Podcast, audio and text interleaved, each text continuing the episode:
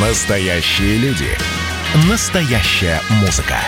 Настоящие новости. Радио «Комсомольская правда». Радио про настоящее. 97,2 FM. эм. Рекламно-информационная программа.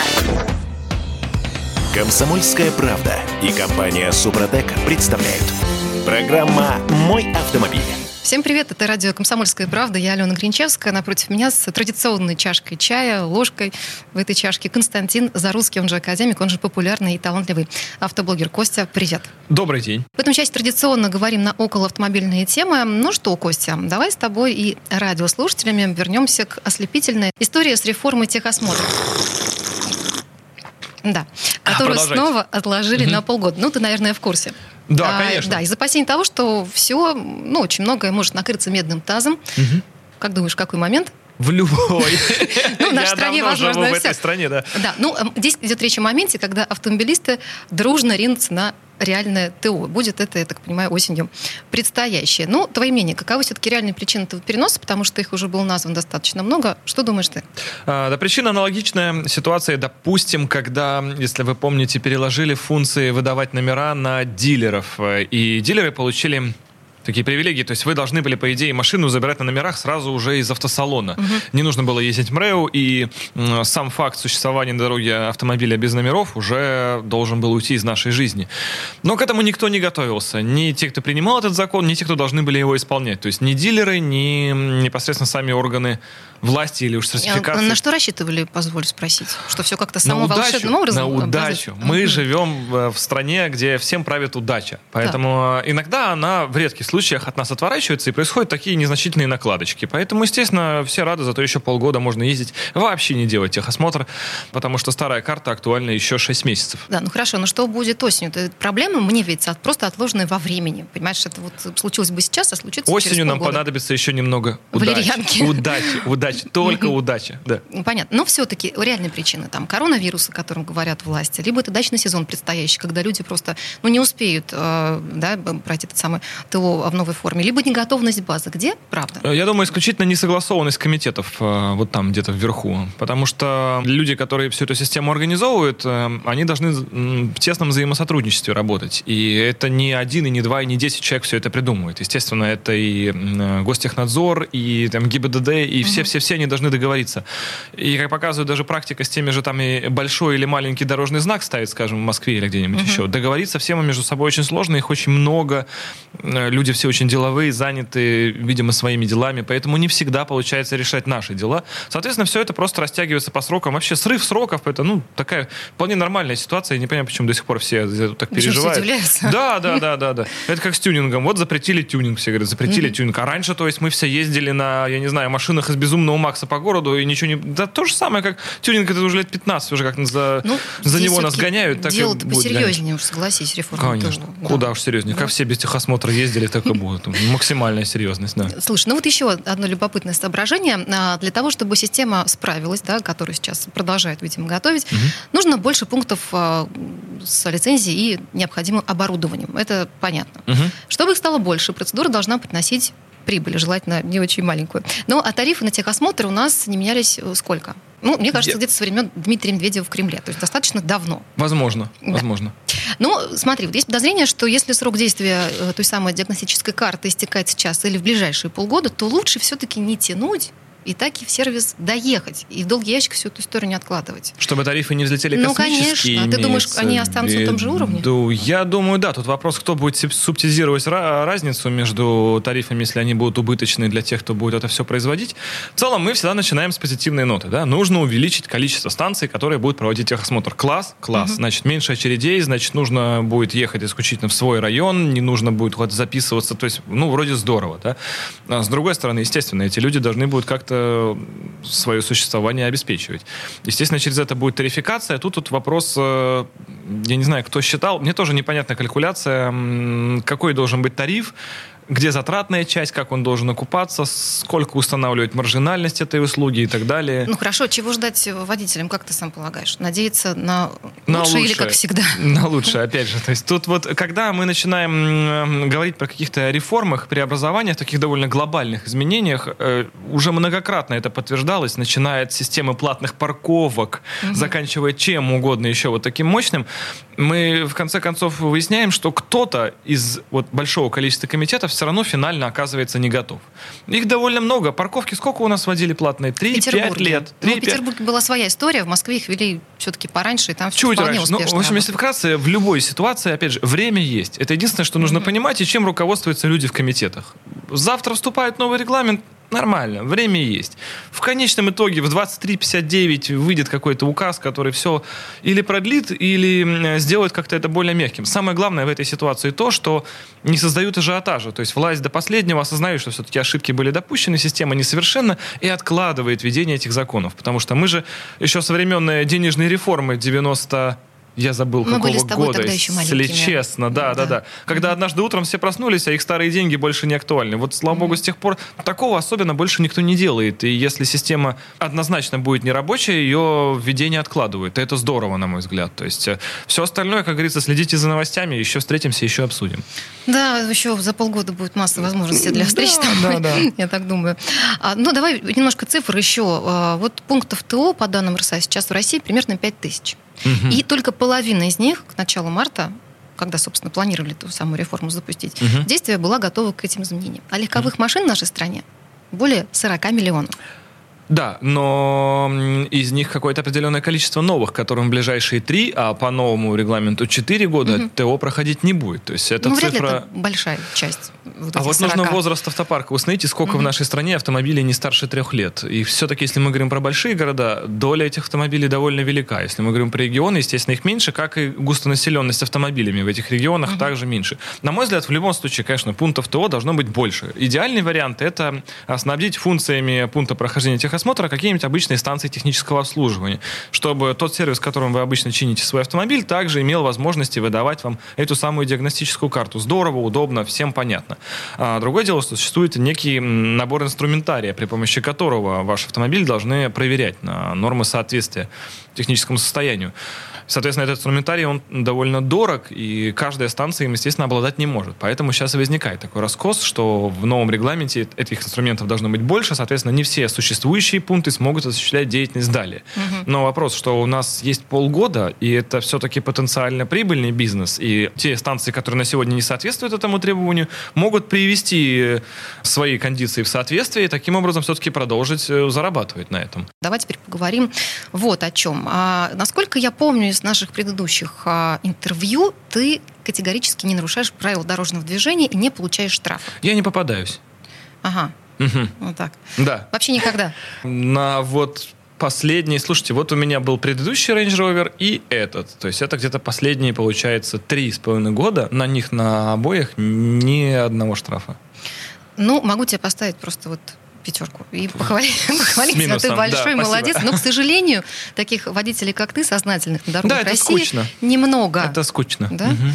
Для информации. Были выписаны 145 миллионов штрафов. То есть на каждого а, гражданина России, включая младенцев и стариков, пожилых Мгм. людей, точнее, Эти дубасят лучше всех. Да, пришлось по одному штрафу за нарушение ПДД. Мгм. Интересно, да? И Мгм. вот по данным экспертного центра пробок.нет, число штрафов в нашей стране ежегодно увеличивается на 20%. Мгм. Ну вот смотри, вечная история с тем, что штрафов много, что нарушают. И вот эксперты а, предлагают вот что, бороться с этой проблемой с помощью введения лимитов на количество выписываемых постановлений по регионам. Мгм. Ну, вот. вот эксперт полагает, что э, если штрафы будет число неограниченное, то это будет просто провоцировать их рост, увеличение их количества. И проблема это касается и водителей, и пешеходов. А что скажешь? Вот Лимит странное слово, честно говоря. Я всегда выступал за рецидив. То есть понятно, что если и злостный нарушитель, к нему нужно применять э, какие-то и злостные меры. Если человек нарушает скорость э, каждый день, и делают это регулярно. Ну, такие системы есть во всех странах. Это нормально. Раньше даже проколы эти в правах были. Такой пример приводит. Э, Есть город Калуга. Так. Заранее пусть меня жители Калуги простят. А, Предлагается там установить лимит в 50 тысяч штрафов в год. Если Так. местные власти увидят, что а, очень много людей гибнут на дорогах или страдают из-за превышения скорости, то основная часть лимита впадет на штрафы за скорость. Если лимит этот город выбирает, условно, там, за два месяца, значит, есть проблемы с организацией движения в этом городе. По логике этих людей, которые предлагают это нововведение, нарушать будут меньше. Да, и то есть я не Объясни. И Он говорит, ребят, у вас лимит 50 тысяч. Хорошо, а мы накатали на 90. И что?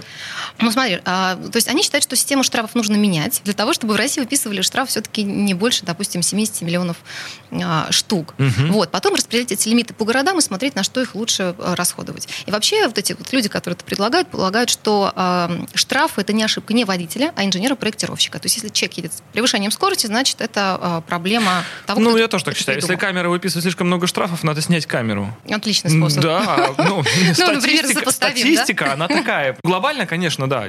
Э, Бороться с э, сокращением количества штрафа надо, во-первых, э, тем, что наказания должны быть для людей очевидными. Штраф в 5 тысяч для жителя Москвы и жителя Кемеровской области это не одинаковые 5 тысяч, это понятно, да? А Таким образом, мы можем спокойно утверждать э, то, что богатый человек нарушает столько, сколько ему хочется. Сколько у нас сегодня минимальный штраф за превышение скорости? Там что-то 500 рублей, можно со скидкой оплатить 200. Что такое 250 рублей для человека, который едет на машине за 10-15 Ну, то есть миллионов? нарушай не хочу, ты к этому Да идешь. все равно, Мгм. да. Э, И это ни на что не влияет. То есть нету никакого рецидива, у вас не портится кредитная история, вас не заблокируют в одноклассниках.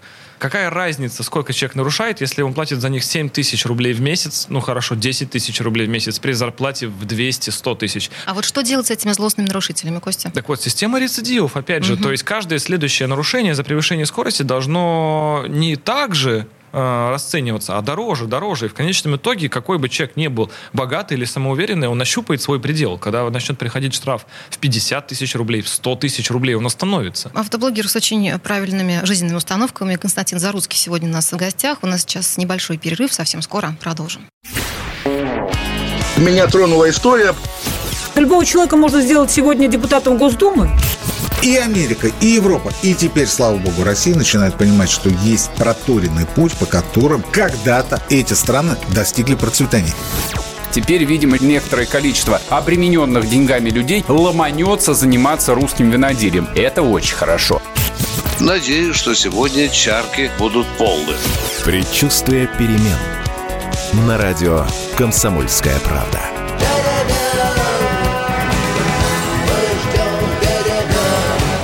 За все хорошее против всего плохого. «Комсомольская правда» и компания «Супротек» представляют. Программа «Мой автомобиль».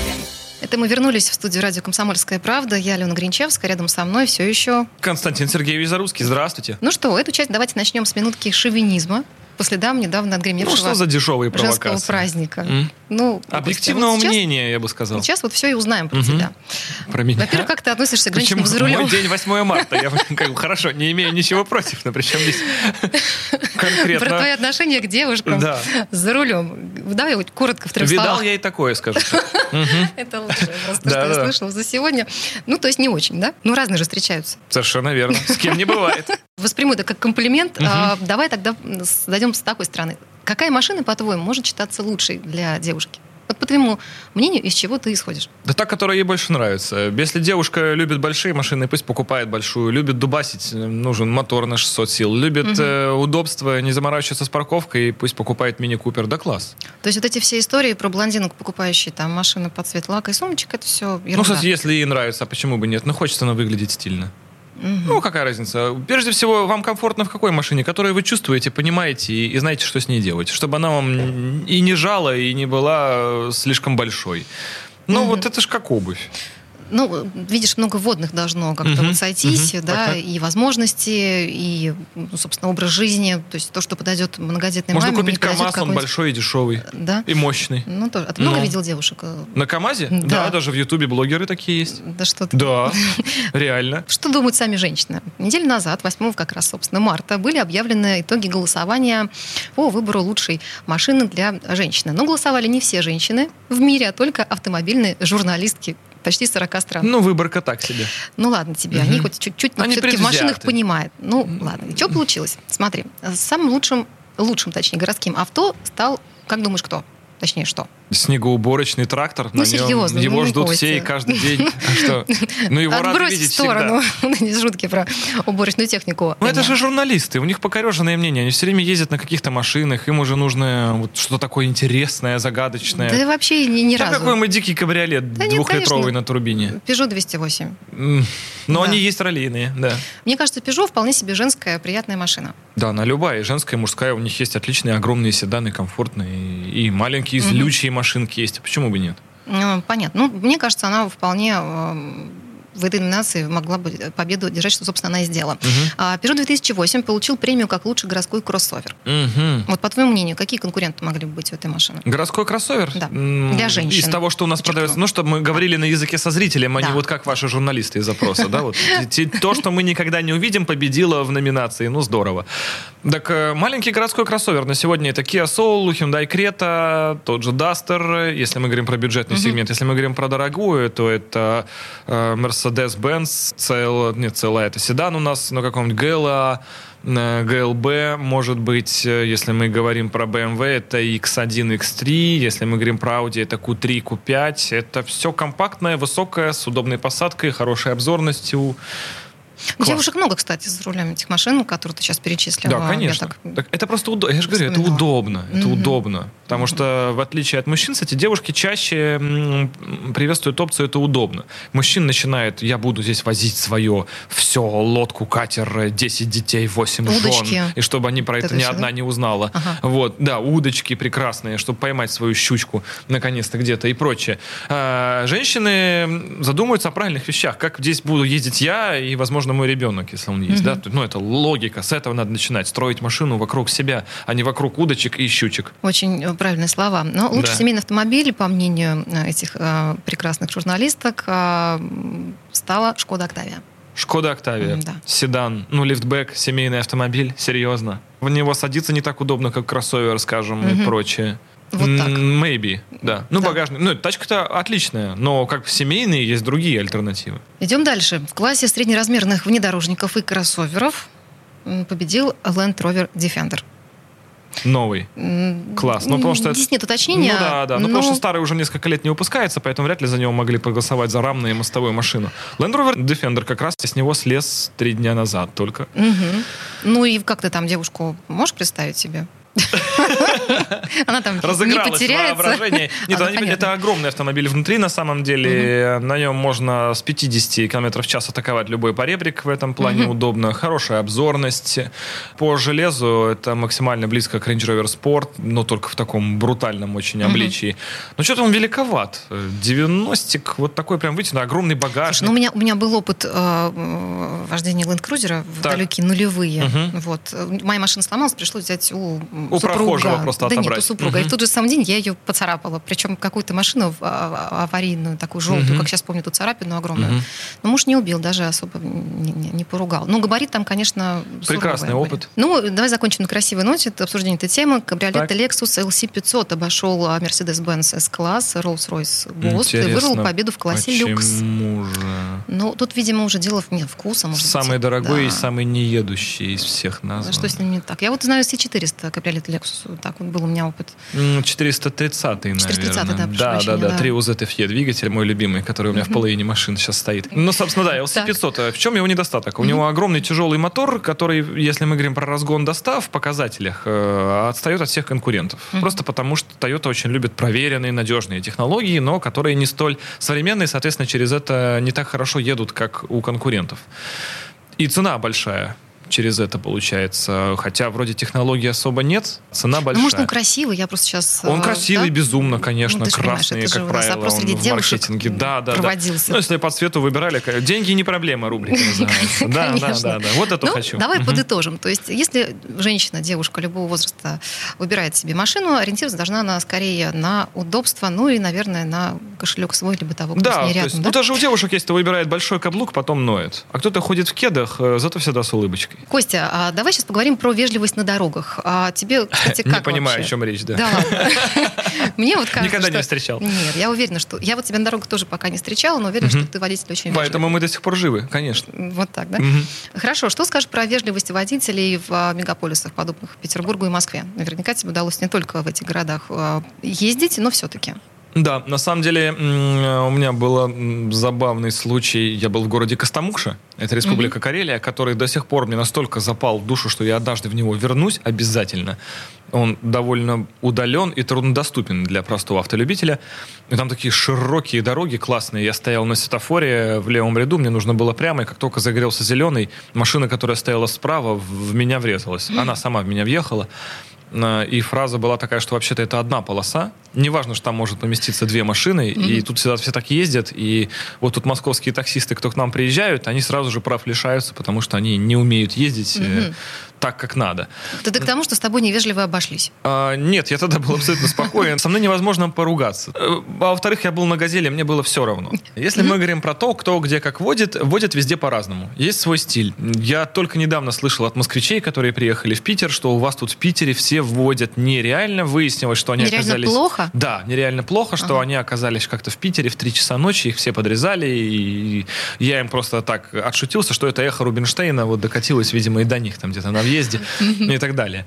Глобально в каждом городе, да, есть свой стиль. Связан он с тем, что все мы местные, неважно, живе- в каком городе вы живете, вы прекрасно знаете, где-то перекрестки существуют некие какие-то манеры проезда некоторых препятствий. Кто-то где-то как-то вот так вот едет, и это все складывается. И когда человек не из этой системы попадает в этот город, ему кажется, что куда он попал.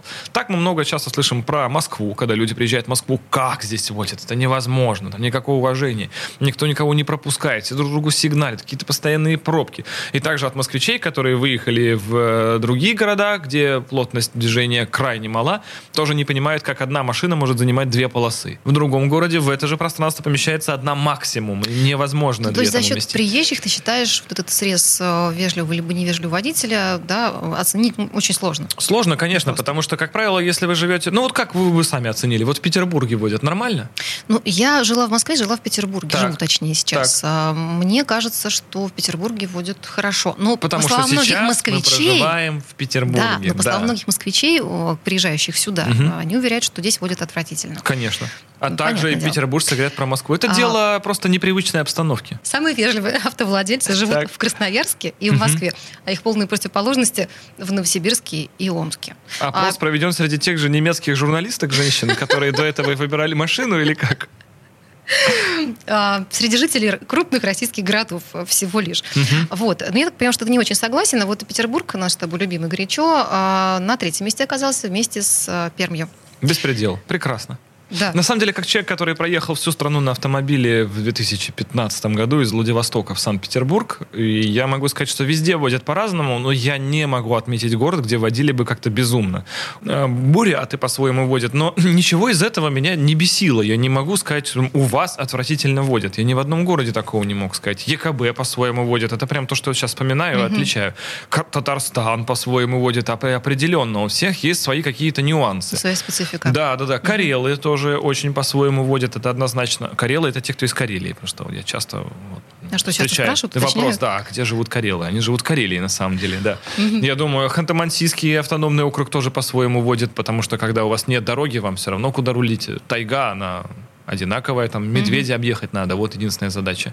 Ну, в общем, выделить что-то одно, кого-то одного ты не можешь. Да, везде Все своя, то есть надо, молодцы. надо при- принять просто ту локацию, где ты находишься, и стараться под нее замаскироваться. Ну и стараться все-таки быть как можно более вежливым и терпимым. Осторожным, Да, скорее да. всего. Да. Это тоже. Ну что, эта четверть у нас подходит к концу. В а, следующей части программы будем говорить о твоих подвигах. Напоминаю, что у нас сегодня Костя Зарусский в гостях. Сейчас у нас опять перерыв. Совсем скоро продолжим. А пока попьем чай. Мгм, да. Просыпайтесь, вставайте, люди православные! В эфире радио «Комсомольская правда». Я Сергей Мордан.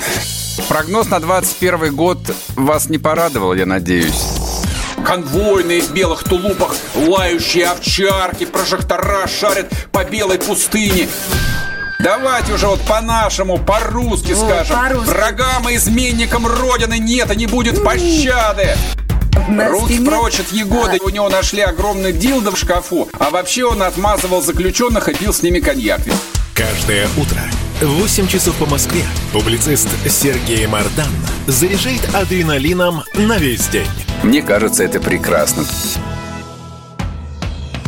Комсомольская правда и компания Супротек представляют.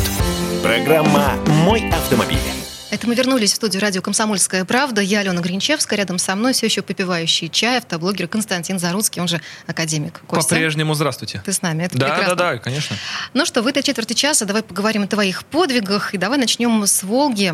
Непростой, а 21-й. электро-«Волги». Да. Да. А, Я знаю, что она собиралась э, в сервис на окраску, как настоящая девушка. Э, Да, два Да. года назад. И до сих пор она слишком долго красится. Вы не представляете, что у нас такой Ну, шлейф прямо истинная 8 женщина. числа. Она красится невероятно долго. Настолько, что это уже начинает раздражать. Мы, конечно, делаем скидку на то, что это все-таки реставрация. Это не покраска как таковая. Это реставрация машины 60-го года выпуска ровно.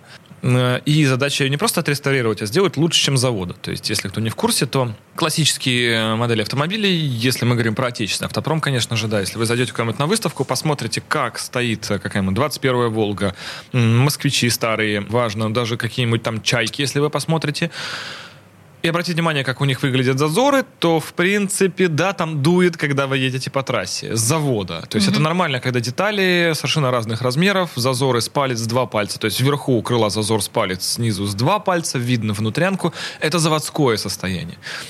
И м, задача сделать э, 21-ю «Волгу» 60-го года выпуска, опять же, с зазорами современного автомобиля. Ну, чтобы они были ровные везде и примерно там вот 5 миллиметров эти классические, как мы привыкли, чтобы был ровный, аккуратный шовчик сверху донизу. Для этого кузов весь расшился, распилился, встал на стапель, обрел геометрию, которой у него с завода не было, потому что кузова с завода на «Волгах» также не обладали ровной геометрией.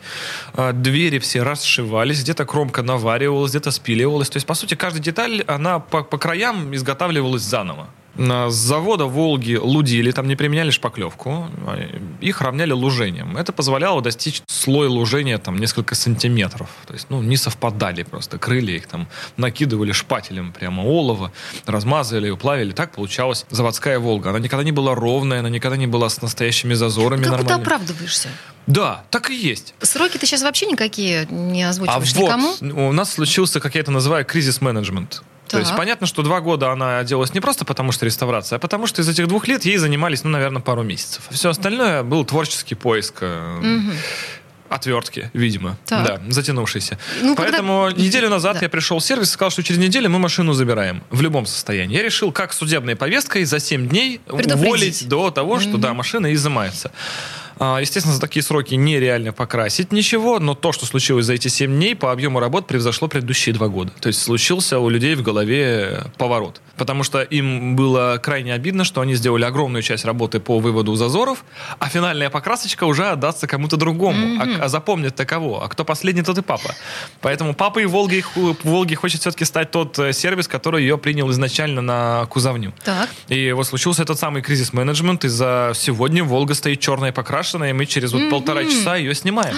С ума сойти. Батюшки святы. Так, Да. то есть через месяц ты нам в следующей программе уже, в общем, расскажешь все, Э, как Через как она месяц поехала. уже... Ну, наша не, следующая не, встреча, я поехать она не поедет, но в стадии, по крайней мере, механики по установке электрической части, мотора, м, аккумуляторов, она уже будет точно находиться. Отлично. А поедет ты когда? После э, механики еще наступит финал в виде сборки салона. Салон у ретро-автомобилей — это как пять современных автомобилей. То есть там все состоит из тысячи деталей, Не как сейчас, это не модульное. Там одно кресло, оно из того тоже много-много-много всего. Оно собирается в итоге. И хотя все это уже заказывалось давно, и салон лежит уже сделанный, и перешитый, и его осталось только поставить, но это очень специфичная Это задача. еще дольше, чем покраска? И чего-то будет не хватать. А когда вам не хватает деталей на машину 60-го года, возникает вопрос, что делать? Если какие-то там базовые ответы есть, есть специальные специализированные магазины, мастерские, там э, сайты по э, БУ деталью, но интересующая вас деталь может находиться в Пензе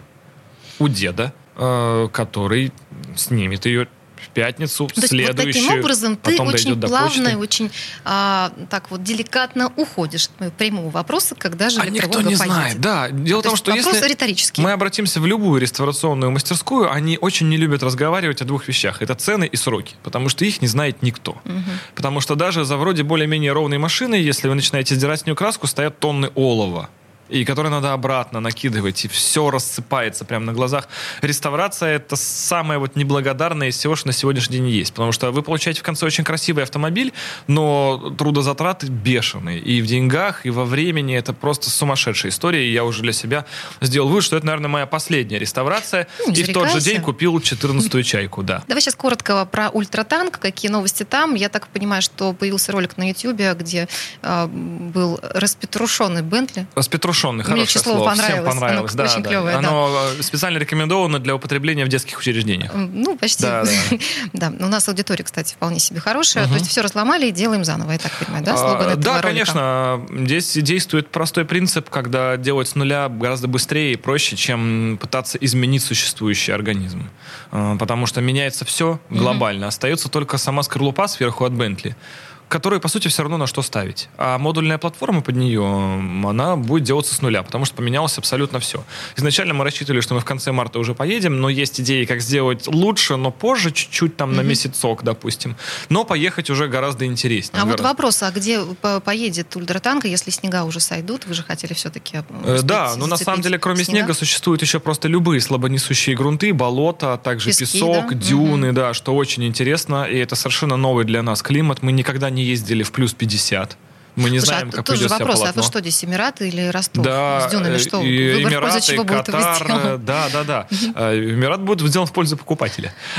Вопрос, где он найдется. Пока что фактически запросы, у нас есть два запроса из Эмират и один запрос из Катара есть. Да что это фактически люди, да, интересуют, спрашивают, сколько будет стоить. Цена им нравится. А ты там как аукцион объявляешь? Нет, они тоже смотрят YouTube, и мы в YouTube объявляем цена, что ну, 100 тысяч долларов. У нас цена, в общем, довольно простая. Наш конкурент стоит 500, поэтому в целом есть над чем задуматься. Соответственно, люди, естественно, составляют запрос, но пока нету ходового образца финального, за который я могу поручиться и сказать, что вот он выдержит полчаса под любым водителем, естественно, нет и финального предложения. Ясно. Ну и по срокам тоже пока понимания все-таки нет. Ну, Чтобы- скажем, а поедем мы где-то, получается, уже не в конце марта, а в конце апреля. Поедет она для продажи, это может быть уже и полгода. Мы все-таки сторонники, знаете, поскольку суммы большие, да, вещь дорогая и довольно эксклюзивная, то, соответственно, и хочется покупателю дать каких-то больше подтвержденных уже технических данных. То есть мы хотим сами проехать все условия, в которые эту машину могут поставить, сами понять, э, как ее нужно эксплуатировать, какие слабые места, если что, их допилить, и потом уже как бы непосредственно выдавать на продажу. То есть это, да, это ходовые испытания, они могут занимать года. Да, я очень люблю читать комментарии к твоим видео. Вот э, даже Да, ничего- ничего не получится, да. Нет, нет, тут Да? вот я, знаешь, выписала себе тут а, один комментарий. На ультратанке первым должен кататься гусь, потому что у него есть гусеница. Просто огонь. А, ну, успеваем еще мы затронуть а, потрясающий совершенно твой а, видеоролик, связанный с а, шавухой из «Газели». Мгм. Шавух, какие вульгарности в эфире. Да, вот я сейчас Фу-фу-фу. думаю, если меня мама услышит, не будет ли она ругаться? Коротко для тех, кто э, не в курсе, о чем мы с тобой говорим. А Ты купил фургон, автолавку, насколько я помню, обсуждали это в прошлый раз. А, Я пытала тебя здесь, вот на этом же месте э, в феврале. Было больно. Зачем? Но я сдержался. Ты это сделал. Ты тогда, опять же, мягко и деликатно от ответа ушел.Мгм. Ну, тут у тебя такая специфика общения с девушками, я это поняла. Вот. А теперь, в общем, понятно, зачем это все было сделано. А, Вы решили там устроить некое производство. Пункт питания. Шавермичное, да? Да. Так, и? Соответственно, наша задача была какая? Есть популярный вид спорта дрифт. Это когда машина существует на трассе в управляемом заносе. Они едут парный дрифт, как правило, то есть это две машины в парном заносе должны ехать максимально близко друг к другу. В идеале даже с контактом легким. Но чтобы никто никого при этом не выбивал с трассы.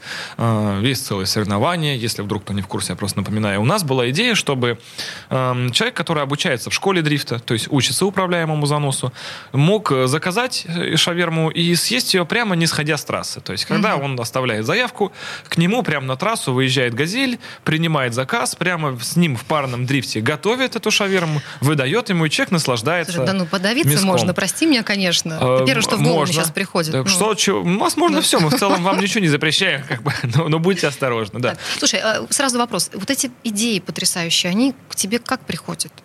Вот откуда? откуда? Все на, Космос, на, на трезвую. сны Это вообще, частый вопрос. да? На самом деле я человек не пьющий даже. Я даже лимонада не Я пью. верю, То есть верю. только соки и воды. И а, эти идеи приходят на самом деле как-то часто перед сном.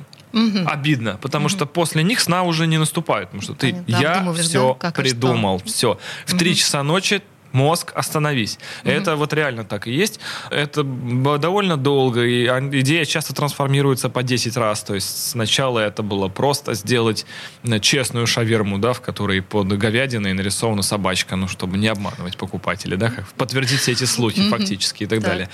Вот, потом уже позже, поскольку зима, и в «Газели» оказался вроде бодрый мотор, решили, что давайте заварим задний дифференциал, чтобы она ехала боком. Потом мы понимаем, что нужно ехать, соответственно, боком. Мы же не можем по улицам это делать, да? Нужно ехать на закрытую территорию, а там же есть профессиональные пилоты. Почему бы они нам не помогли, и мы не попробовали поехать парно? Почему бы нам не готовить сразу в дрифте? Серьезно. И готовить, естественно, буду я. Потому что мне нужно высовываться между двумя машинами, которые друг другу бортами трутся, пытаться засунуть водителю в, лицо желательно или в руку э, готовый уже продукт, Не принять, да. принять от него деньги, самое главное, там выдать ему попить, это так интересно. И все это, когда в кузове там блендер типа, вот присутствует и вас кидает Тебя не укачало, кстати, нет? Нет, кстати, вы знаете, там настолько фокусируешься, что голова занята совершенно другим, по- когда у тебя по левую руку жаровня красная с, с жиром кипящим, а по правую у тебя нож с э, овощами, то там уже о других совершенно вещах думаешь. Там, ладно, укачать это ерунда. Что, собственно, дальше? Вот опыт э, состоялся, тебе очень понравилось, я так поняла, судя Да, по твоему очень. восторженному лицу. Мне понравилось готовить. И что дальше? Ты переориентируешься в шеф-повара? Я бы просто пояснить. Нет, что- вы знаете, я пробовал, что маржинальность не та. А, ну что, больше новых подвигов. Напоминаю, что сегодня общаемся мы с автоблогером Константином Заруцким. Он уже выпил весь чай, но у нас впереди еще четвертая четверть, а, поэтому оставайтесь с нами. Да, я буду есть конфеты. Публицистка, комсомолка и просто красавица Диана Кади с пристрастием допрашивает главных ньюсмейкеров страны. В конце каждого выпуска спорщики заключают пари на главные темы дня. Что получит победитель? Скоро узнаете. Азарт, инсайды, разговоры шепотов и на повышенных тонах. Все это программа «Пари с Дианой Кади». Слушайте каждый вторник в 6 часов вечера по московскому времени на радио «Комсомольская правда». Рекламно-информационная программа. «Комсомольская правда» и компания «Супротек» представляют. Программа «Мой автомобиль». Это мы вернулись в студию радио «Комсомольская правда». Я все еще Алена Гринчевская, рядом со мной все еще Константин Заруцкий, он же академик. Все еще добрый день, вечер. У кого как. Да, Страна у нас да, большая. да. Ну что, в этой финальной четверти часа поговорим про автохимию, как она вообще может помочь автомобилистам в переходном периоде, который мы с тобой, Костя, не только мы а, переживаем. Конечно. Я, я Вот говорю как сейчас... раз о переживаниях-то и поговорим. Да, о вот этом вот холоде, о тепле, которое неминуемо все-таки придет в наши города. Странно говорить о тепле, весна. когда двадцатка давит каждую ночь. Ну, ты знаешь... Но, но э, не та, что в Сочи, другая. Да. Инверсивная. В общем, я оптимист и верю, что будет все-таки в итоге тепло. М, ну, А, удачи. ну, смотри. Про смену колес еще говорить рано, слава богу. Но давай вот э, поведай мне, пожалуйста, и нашим радиослушателям, как вообще себя чувствует автомобиль при переходе через нулевую отметку. Что вообще с ним происходит, как он бедный страдает. А он не хочет пускать водителя к себе, прежде всего. Это уже проверено. Во-первых, потрясающая, потрясающая питерская погода. Сначала оттепель, потом вроде подморозило, надо помыть машину после оттепели, Конечно. потому что в мороз пачкаться не будет. Намыл твою машину, здорово, похолодало, 25. Утром приходишь и пытаешься отгрызть кусок идешь двери. пешком. Да, а- просто отгрызть кусок двери от машины и просто, не знаю, запилить в нее что-то там, руку засунуть в салон, что-то хоть Но ведь вас же предупреждали. Ничего не открывается. Да кому, господи, мы никому не верим, давно предупреждали. Нет, все, все будет нормально, я тебе говорю, давай помоем, чтобы потом не переживать. Ну Ну, да. вот помыли все, утро внесло свои коррективы, просто не, от- не оторвать ручки от дверей, двери не оторвать от резинок, все как обычно. Днем солнце, даже до плюса бывает, доводит. Все равно что-то все оттаивает. И вот эту вот влагу удалить постоянно с резинок не удается, оно постоянно примерзает. Она Что делать? День примерзает, два примерзает. Ну. Естественно, смазывать резиновые уплотнители. У нас есть специально Апрахим, Супротек Апрахим силиконовый воск, Спрей очень удобный, не оставляет пятен, а, пахнет мужским парфюмом, поэтому нравится всем без исключения. Да. А если случайно попадет простите, на одежду, ну, конечно. Да. Прихожу такая прекрасная А домой, сможете- пахну теперь вы сможете парфюмом. объяснить все, даже Мгм. последнюю поездку к подруге. То есть Да. лучше в Челябинск. Вы Я думаю, что лучше носить с собой Сейчас люди в Челябинске, что, почему мы? Господи, что случилось? Культурный город. Прекрасный город, на самом да, деле. Да, да, А, то есть можно носить с собой На случай, если вы не можете объяснить, где вы были вчера, силиконовый воск от Супротека Прохим. Хорошо, а если серьезно, обрабатывать этим воском машину. Сколько семей мы спасли, если серьезно этим? Да. Еще раз. Да. Будем серьезнее. Константин, обрабатывать этим воском машину а, можно как часто? Да раз в неделю, можно даже реже. На самом деле держится довольно долго. То есть просто вы э, там до мойки машины, можно даже после мойки. Главное, чтобы резиновые уплотнители были сухие в момент, когда вы обрабатываете. То есть я собственно. помыла машину, прошу вот насухо прям вытереть все вот эти вот Да, места. как обычно. Ну, сейчас все уже большинство так и делают, да. И после этого просто силиконовым спрейчиком ее вжух-вжух, и все, больше ничего делать не надо. Держится очень долго, пятен не оставляет нигде, ни на одежде, ни на коже, ни на обшивке, потому что именно силиконовый воск. В этом его специфика. То есть он силиконовый, но не такой жирный, как вы привыкли до этого, когда все вот это брызгами просто разлетается, потом на Мгм. лобовое стекло еще и так далее. То есть Это ничего не проблема. пачкает, э, пахнет Ничего не хорошо. пачкает, Мгм. пахнет парфюмом, все очень приятно, держится, ну, неделю минимум, но обычно даже больше. То есть понятно, что механически, когда долго тереть тряпкой по резинке, ну, стереть можно все что угодно, да, это ясно. Но в целом держится довольно долго. И более того, это можно пшикать в ручки, чтобы они мягче ходили, дверные петли, чтобы они не скрипели, коляски, любые, любые пары трения друг об друга, которые можно попшикать туда силиконовый воск. Эта вещь практически э, пищевая, так что можно Нет, использовать... внутренне употреблять. Нет, конечно, нет, Да. не надо. Но я про то, что вот запах, ну, знаете, бывает запах химии, да, и понятно, что от него там прям ну, голова плохая становится. Здесь нет, абсолютно никакого проблем, никакой проблем нет. Можно использовать в детских учреждениях, в закрытых помещениях. То есть это абсолютно безопасно. А, Там в санузлах э, часто бывают люди, когда уезжают надолго. Есть, например, такая интересная штука. У у, это же называется лейка у душа, вот сам душ, да, откуда льется вода вот этими тонкими струйками, она, у меня был знакомый, у которого она все время ссыхалась. Он часто из командировки по месяцу за рубеж, и она у него прям ссыхается. Он стал использовать силиконовый воск, и она перестала ссыхаться лейка. То есть вот это вот э, то, из чего она изготовлена, я уж не знаю, там резина или какой-то другой элемент, он перестает э, отвердевать. Таким образом, в душе все это работает спокойно. То есть он не вызывает аллергии, раздражений на коже. Ну, вообще очень прекрасная вещь. Потрясающее универсальное средство. Костя, с- спасибо. Давай обращайтесь. вернем все-таки к автомобилям. Конечно. Ты не будешь против, у нас Да, еще да. пара минут буквально. А если мы поговорим с тобой про топливо, что происходит вот с владельцами, допустим, дизельных а, да, моторов при переходе из холодов в тепло? Ну, из холодов в тепло у них еще все более-менее, потому Нормально, что зимняя солярка, да, она одинаково хорошо работает и зимой, и летом. Мгм. Понятно, что она однажды закончится, и какие-то регионы начинают раньше переходить на летнюю солярку. Ну, это, думаю, дальнобойщикам знакомо, когда они на юге заправились уже летней, где-нибудь в мае, а потом с юга резко оказались в Архангельске или в. Мурманске, а там еще морозы. И здесь начинаются проблемы. Но это случай скорее редкий. Да? Большинству пользователей же переход из м, мороза в тепло а, опасен лишь в том, что он происходит не единожды. Вот эти скачки через ноль, это всегда опасно и для любого коммунальщика, и для гололеда, потому что мы знаем, что как раз процесс образования всех вот этих вот э, обледенений и конденсата. Он также образуется и в топливной системе у дизелей, что удивительно. Он образуется в баке, неважно, он пластиковый или железный. Он может образовываться в топливных трубках, если они старая топливная система, они были на медных топливных трубках, на железных. Бывает, что если система завоздушивается, то даже внутри мыльного пузырька может образовываться конденсат. Поскольку в э, любом дизельном двигателе содержится топливный насос высокого давления, у него есть плунжерные пары, которые металлические. И влага, которая содержится в дизельном топливе, а дизельное топливо способно усваивать влагу в себе, она вызывает также коррозию на парах трения. Э, Форсунки, они металлические у всех. Опять же, это влага, которая попадает в них, может разбивать и клапана обратки, если шарик железный. Поэтому многие производители современные перешли на керамические клапаны. Но это мы уже такую совсем технику даем. В общем, глобально... ужасов. Да, да, да, Так. да. Глобально мы сделали присадку для топливных систем, которая называется Супротек Апрахим СДА, а, которая как раз э, призвана этот переход смягчить. Она способна влагу, содержащуюся в топливе, растворять в теле самого топлива практически там на молекулярном уровне, и потом безопасно выводить. То есть именно самих капелек воды организовываться не будет. Это раз. Два. Она содержит в себе смазывающие вещества, которые облегчают пуск э, тех же самых металлических пар трения, чтобы металл к металлу не прилипал. На морозе что также случается. И в-третьих, она содержит цитан-корректор, то есть цитановое число у дизеля это то же самое, что октановое у бензина. То есть это количество веществ, сопротивляющихся взрыву. Цитан в России редко когда соответствует норме, это факт. В России большие проблемы с дизельным топливом. Мотор при этом работает, его срок службы не сильно сокращается, но он начинает характерно трещать. Поэтому часто слышим мы, что вот на дизеле из Европы мотор работает как бы мягче.